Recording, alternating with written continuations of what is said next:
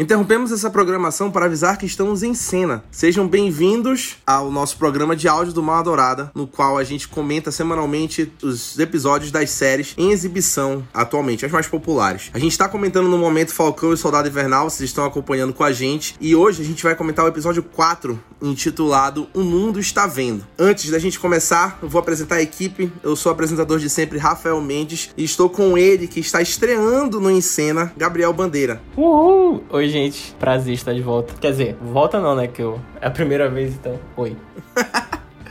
E também estou com ele, o nosso recorrente comentarista do Encena, Matheus Salada. Amigos, o símbolo foi manchado. É Nossa, isso. Já deixou uma, uma frase profunda pra gente começar a discussão de hoje. Na minha concepção, Falcão e Soldado Invernal tá evoluindo muito a cada episódio. É um episódio melhor que o outro, na minha opinião. E é como eu falei com o Matheus semana passada, não é que os episódios anteriores sejam ruins. Eles são todos muito bons, uhum. mas é porque a evolução tá sendo muito boa. E o episódio de hoje provou isso mais uma vez. Foi ainda melhor do que o episódio da semana passada, porque mostra muito da discussão política e social que essa série traz, que é uma série com um tom totalmente diferente das outras produções do Marvel Studios, muito semelhante ao Soldado Invernal, o filme que é considerado um dos melhores filmes, por alguns o melhor filme da Marvel, e a série se assemelha muito nessa discussão política social, e a gente viu muito disso no episódio de hoje sobre, especialmente descaracterizar os personagens como simplesmente muito bons ou muito ruins. Eles têm lados bons e lados ruins, e eles lutam por ideais e lutam por coisas que, no fim das contas, eles têm boas intenções. E eu acho que eu, ficou muito evidente isso no episódio de, de hoje.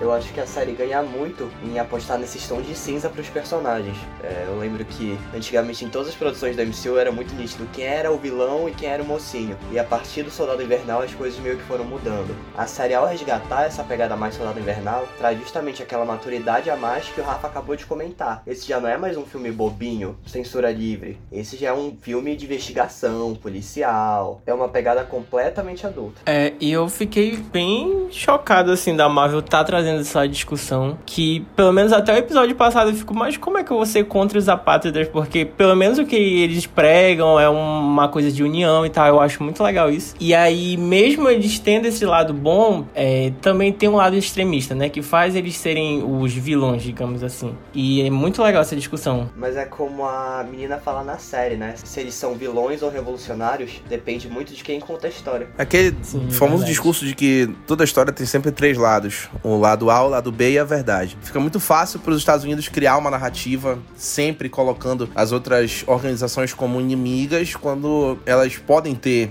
intenções boas. A gente descobre muito dos apátridas nesse episódio, especialmente do porquê que eles estão fazendo o que eles estão fazendo. Então a gente descobre que depois do Snap, que foi o estalo do Thanos no Guerra Infinita, metade do mundo desapareceu e os países começaram a acolher pessoas sem nação, refugiados, para ajudar a reconstruir as suas nações. A gente entende que o mundo ficou mais unido depois do estalo do Thanos, mostrando um lado bom do estalo do Thanos, que antes tinha um mundo completamente desunido e aí ele estala, devasta metade das pessoas e aí o mundo se une mais para reconstruir como um todo e se tornar uma nação única. Mas o blip do Hulk, que é o estalo de volta, quando todo mundo volta, trouxe as pessoas que tinham desaparecido e essas pessoas expulsaram os novos que apareceram nas suas casas. Daí surgem os apátridas. Antes a gente tinha uma construção de um grupo anarquista que estava fazendo as coisas de uma forma supremacista, como a gente mencionou nos episódios anteriores, e aí a gente já fica com a visão de que eles são errados porque eles são supremacistas. Mas aí a gente descobre hoje que na verdade eles estavam fazendo a coisa certa e que eles foram sabotados pelas pessoas que voltaram depois. Então a gente tem uma visão diferente, mostrando que são pontos de vista que definem a história, definem uma opinião. E foi muito legal ver isso, especialmente da personagem da Carly Morgenthau, que a gente começa a ter muito mais empatia por ela ao longo dos episódios, do porquê que ela tá fazendo, das motivações dela e do próprio entendimento de que ela não se acha uma supremacista como o Zemo prega, como o Zemo faz o discurso que tentou convencer o Sam, Buck, de que ela é uma supremacista meramente por ela ter o soro super soldado. Foi muito legal ver esse desenvolvimento de personagem belíssimo, como de todos os personagens da série até então. Mas também é muito legal pegar o que o Zemo falou sobre supremacista e que ele diz quem quer usar o, o soro geralmente é um supremacista. Mas pode não ter servido pra carne, né? Mas serve pro. que eu não lembro o nome do novo Capitão América, que eu não gosto dele, então. John nem... Walker. Isso, John o Walker. Fake apesar capitão. de. é, isso aí. E aí, apesar de não servir tanto pra ela, mas serve pra ele porque ele vê o que tá acontecendo e ele quer ter mais poder sempre e em busca do que é certo, certo entre aspas, né? E ele acaba se tornando esse supremacista e muito legal fazer essas essas duas comparações. E eu gosto que da mesma forma que o Zack Snyder não entende o universo DC, o John Walker também não entende o Capitão América. Você percebe que para ele ser o Capitão América se resume em ter cada vez mais poder. Tanto uhum. que ele viu que ele não estava conseguindo convencer o Sam e o Buck e ele pensou o quê? Ok, Capitão América, o Steve Rogers, tem algo que eu não tenho. Eu acho que esse algo que ele tem que eu não tenho é o soro do super soldado. E aí ele faz o que faz. E o final do episódio mostra pra gente que não é você ter o, seu, o soro do super soldado ou não que prova que você é capaz de erguer o manto do capitão. É o jeito que você lida com as coisas. O jeito que o, o Sam lidou com os apátridas é, é exatamente o que o Steve faria nessa situação. Que inclusive esse foi um dos motivos que escolheram o Steve lá no início, que apesar dele não não ser forte, não ser o maior, ele sempre tinha um coração bom, ele sempre era uma pessoa boa que conseguia ver é, a situação além do que é aquilo ali. Então, isso mostra muito que não é só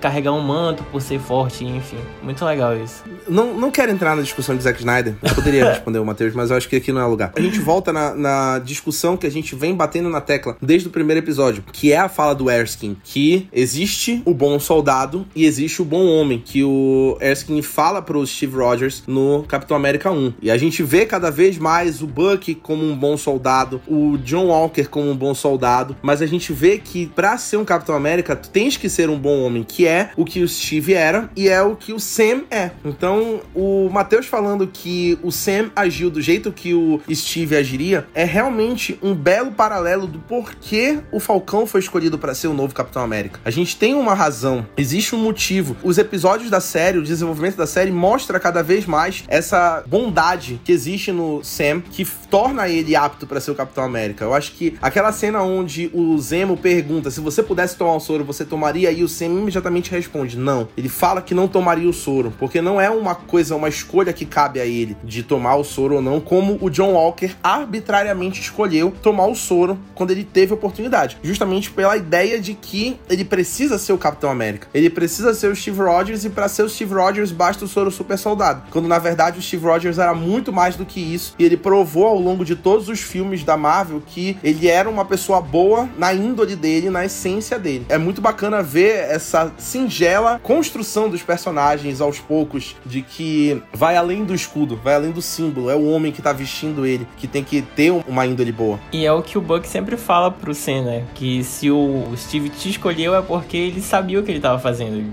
tinha a pessoa certa, enfim. Exatamente. Aquele discurso que, para mim, o, o Zemo, a cada episódio, ele prova que ele é um dos melhores vilões da Marvel. Eu acho que é muito interessante a forma como ele discursa, como ele fala, como ele tem a opinião dele. E é muito bacana como ele é coerente ao longo das ações dele. Então, ele fala que o soro super soldado indica uma supremacia. A pessoa é uma linha tênue, ela quer ser supremacista quando ela toma o soro. E aí o Buck responde: o Steve não era assim. É ele, é verdade, mas quantos Steve Rogers existiram no mundo? Então só teve um. Então ele fala que é realmente verdade. Todas as outras pessoas que tiveram acesso a esse soro tiveram ações uhum. duvidosas, incluindo o próprio Buck. E quando ele encontra o soro, a primeira atitude que ele toma quando ele encontra os frascos de soro é destruir os frascos. Sim. Mostra a coerência da ideia dele. Ele não rouba nenhum soro para ele. Ele não quer os soros para ele. Ele quer destruir todos aqueles que têm tamanho poder, porque ele não concorda com isso. E eu fiquei também um pouco chocado quando o Zemo quebra todos os, os, os frascos, né, do soro sei lá, eu pensei que ele ia roubar algum, mas eu fiquei surpreso mesmo, porque ele quebrou todos e eu acho que ele, naquela hora, ele percebeu que aquilo fez muito mal para ele, pra família dele, enfim, gerou todo aquele caos. E eu tô muito surpreso com o Zemo nessa série, tá muito legal. E já derruba a teoria de que ele é o mercador do poder, né? Porque se ele fosse o mercador do poder, ele pegaria esses frascos pra si.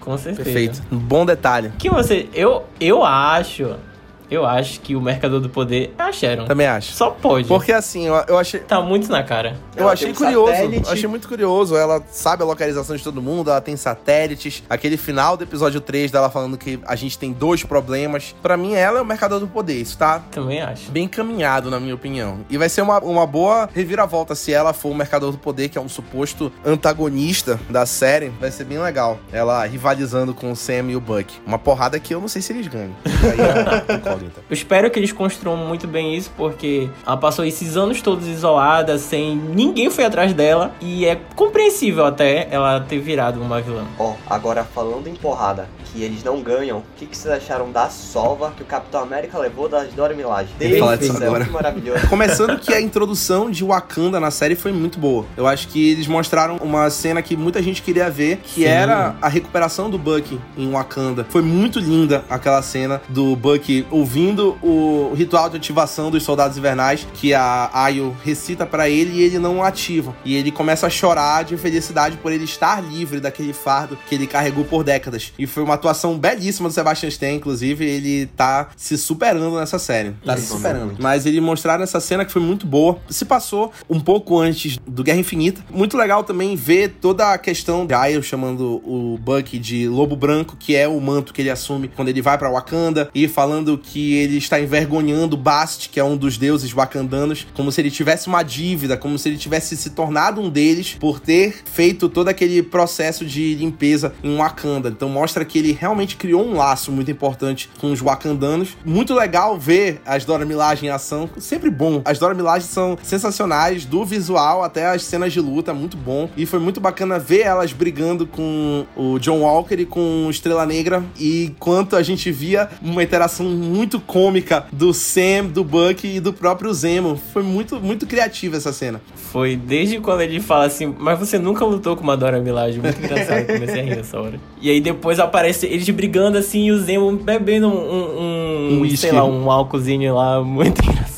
Não, e o melhor foi o fake Capitão em choque. Pera, elas nem têm soro de super soldado? Porque as Dora Milaje, como ela mesma falou, tem jurisdição onde as Dora Milaje estiverem. Muito isso bacana mesmo. essa cena. Uma sequência de luta muito bem coreografada, mostrando que realmente é muito bacana a coreografia de luta da série, das Dora Milaje e dos personagens. A Marvel, ela tem realmente um cuidado muito grande com essa parte de coreografia de luta há algum tempinho já. E eu acho muito bacana toda essa construção da cena que mostra todo o tom que a série tem, que é essa coisa de briga, é essa coisa de lutas e ação, mas também tem muito humor, um tom de muita interação entre dois parceiros policiais, que é a famosa comédia Buddy Cop, Máquina Mortífera, como o Josué gosta de falar. E é muito bacana ver toda essa composição dos elementos numa cena só, bem construída e bem integrada. Eu gosto muito disso. Tô realmente muito surpreso com as cenas de ação dessa série, porque eu acho que assim, eu acho que são as, uma das melhores da Marvel toda, assim. Porque eu não participei dos outros episódios, mas todo episódio eu percebo que são cenas excelentes, cara. Desde aquela lá da perseguição no caminhão e essa agora, de todos os episódios são muito boas. Eu tô muito chocado mesmo, muito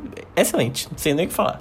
Não parece que é série de TV, né? Parece que a gente tá vendo Missão Impossível, John Wick, às vezes Sim. tudo isso junto. Tem nem o que dizer, a Marvel tá de parabéns. Eu tava comentando isso, é realmente uma super produção. A gente tá vendo que a Marvel não tá poupando dinheiro pra produzir as séries dela. Quando ela falou que ia produzir séries dentro do universo oficialmente produzidas pelo Marvel Studios, ela não tava brincando. Então são séries realmente produzidas pelo Kevin Feige. A gente vê o dedo do Kevin Feige desde o WandaVision e agora em Falcão Soldado Invernal, operando bastante a mão invisível do Kevin Feige. É muito legal. Eu gosto muito de como a série realmente é construída num formato que só funcionaria em série. Eu não consigo imaginar nem o WandaVision e nem Falcão e o Soldado Invernal funcionando do jeito que funciona numa série de episódios semanais, funcionando assim no cinema. Eu acho que eu não ficaria tão entretido assistindo Falcão e o Soldado Invernal, mesmo que num estilo parecido com o Capitão América 2, eu não me sentiria tão entretido como eu tô me sentindo nessa série semanal. É realmente uma boa jogada lançar episódios semanais, que é uma coisa que tinha sido é, abandonada pelos streamings desde que a Netflix entrou no jogo, e é uma coisa que realmente cativa e deixa a gente vidrado e aumenta a questão da interação, da procura pelo episódio, aumenta a expectativa e torna realmente a série muito melhor. A gente viu que o efeito disso com o WandaVision foi muito bom e tá sendo agora com o Falcão e Soldado Invernal que tá deixando ganchos muito interessantes nos finais de seus episódios. E eles estão sabendo usar muito bem a estrutura de série, né? Você uhum. vê que no episódio anterior ele montou várias peças dentro do xadrez deles. Tinha a Dora Milaje, tinha Barão Zemo. E nesse episódio a gente vê todas essas peças se juntando. A gente percebe no primeiro episódio que o Sam é um cara ferrado de grana. Para agora nesse episódio a gente entender o porquê dele conseguir falar com a, com a menina que é líder dos apátridas com tanta propriedade.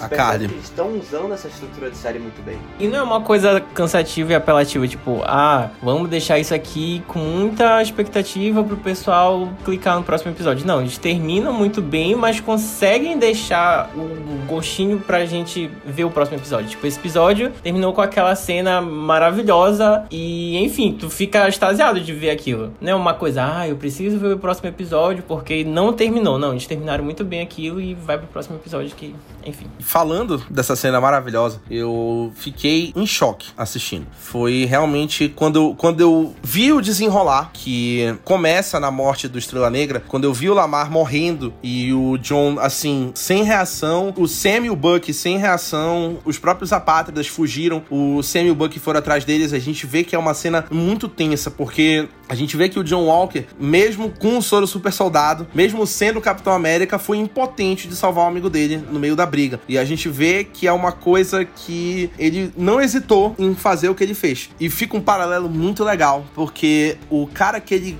busca e eventualmente mata foi o cara que mais cedo no episódio ele falou que quando ele era criança ele era muito fã do Capitão América. Ele ah. fala, quando eu era criança eu era muito fã do Capitão América, quando ele tá conversando com a Carly. E é, aí, é momentos depois, ele é assassinado pelo Capitão América. É muito chocante. A cena do ódio do John Walker estampado no rosto, buscando o cara e depois matando ele em praça pública. Uma execução em praça pública, com câmeras assistindo, uma ótima analogia com as execuções policiais que vem acontecendo no mundo, em vários lugares, dos policiais executando pessoas em público, com as câmeras vendo, as pessoas filmando, assistindo, sem piedade. Foi muito boa essa analogia e a expressão de ódio do Wyatt Russell interpretando muito boa e que constrói muito bem o personagem que o John Walker vai ser, que não é o Capitão América, que é o agente americano. Então a gente vê que existe uma diferença muito grande entre o John Walker e o Steve Rogers. A gente vê nessa cena que esse cara não merece de fato usar o escudo, que ele tá muito distante disso e que ele é um personagem muito problemático e que não vai ser o Capitão América definitivamente. Com todo mundo olhando em choque, aquela cena chocante do escudo manchado de sangue depois do escudo ter sido utilizado para matar o cara. Foi uma coisa que me deixou. Eu fiquei tenso assistindo a cena. Tenso. Eu terminei o episódio de, de boca aberta, sério. Porque foi uma coisa assim muito brutal que eu não esperava que fosse acontecer, que eles fossem mostrar, assim, foi muito bom.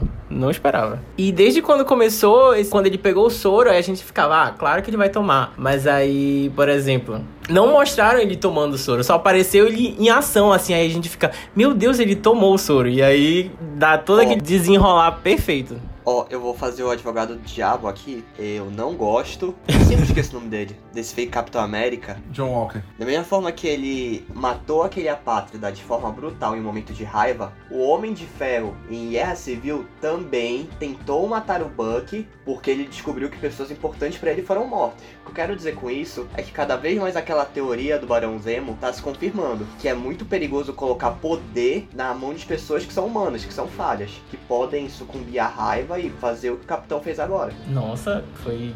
Fiquei aqui meio. Né? É. Caralho. Eu esperava esse comentário. Realmente Nem eu. Concordo. concordo. Polêmica.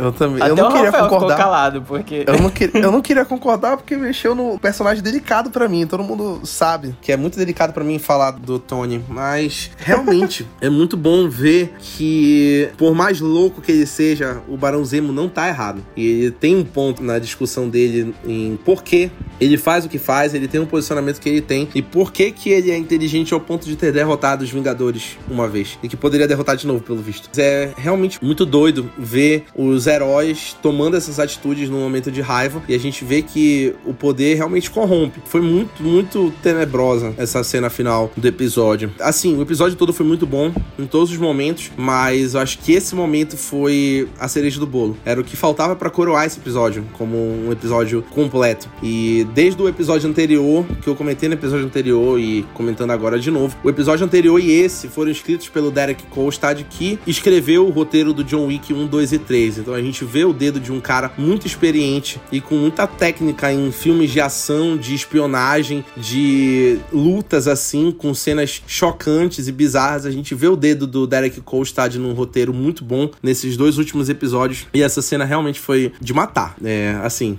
desculpa o trocadilho, É mas foi. Literalmente. Literalmente. Foi, foi realmente muito, muito chocante ver o John Walker fazendo o que ele faz com o Falcão e o Soldado Invernal olhando, a Carly olhando de longe. Imaginar o rumo que essa cena vai tomar para os próximos episódios, a discussão que vai trazer depois deles descobrirem que o John Walker tomou o soro super soldado e depois de ver essa ação repercutindo ao, ao redor do mundo, porque afinal de contas o Capitão América nunca fez isso, nunca matou alguém em praça pública com todos os olhos vendo. Então a gente vai ver a repercussão disso, vai ver o, todo mundo falando desse Capitão América fazendo isso e como é que isso vai repercutir, como o Sam vai sentir isso, vendo que a pessoa que tomou o escudo no lugar dele, ao invés dele ter assumido o escudo, dele ter aberto mão do escudo, o que que essa pessoa tá fazendo? E aí ele vai refletir muito mais sobre o que o Buck fala para ele o tempo todo, que isso não estaria acontecendo se ele não tivesse aberto mão do escudo. Fica Nossa, muito muito sim. evidente que essa discussão vai aparecer eventualmente, que o Sam vai se questionar isso. E se eu não tivesse aberto mão do escudo, como seria? Será que seria assim? Realmente mostra que tem um- uma boa construção de série, uma boa construção de história aí, que nada é por acaso nas produções da Marvel. Nunca é. E tem grandes consequências tanto pro John Walker quanto pra Carly, né? Porque ela matou um militar ali. é-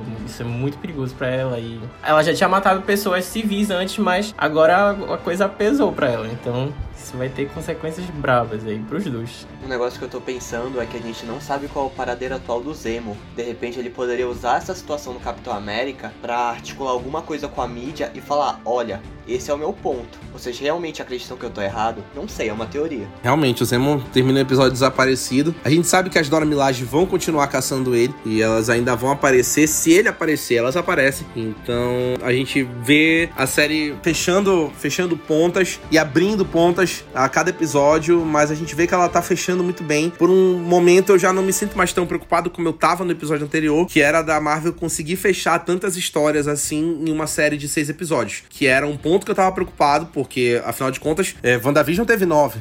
E é, muito mais tempo pra desenvolver. E ainda assim ficaram pontas soltas em WandaVision que não ficaram propositalmente ou não, não foram bem explicadas no final. E aqui a gente tá falando de uma série de seis episódios. Então eu já não me sinto mais tão preocupado. Eu acho que vai terminar do jeito que terminou o WandaVision. Algumas coisas vão ficar soltas, propositalmente ou não, mas não vai ser aquilo absurdo. Que vão. Coisas vão ficar soltas simplesmente e vão, vão ignorar o porquê. Eu, tava acho com essa que mesma é preocupação isso. quando eu assisti o episódio 3, porque parecia que faltava muita coisa ainda e já era metade da temporada, né? Mas agora com esse 4 já tô bem mais aliviado, eu acho que vai ser um, um final muito bom. Inclusive já é o penúltimo episódio próximo, né? Isso. O próximo episódio é o penúltimo e a série encerra no dia. Esqueci o dia, não interessa.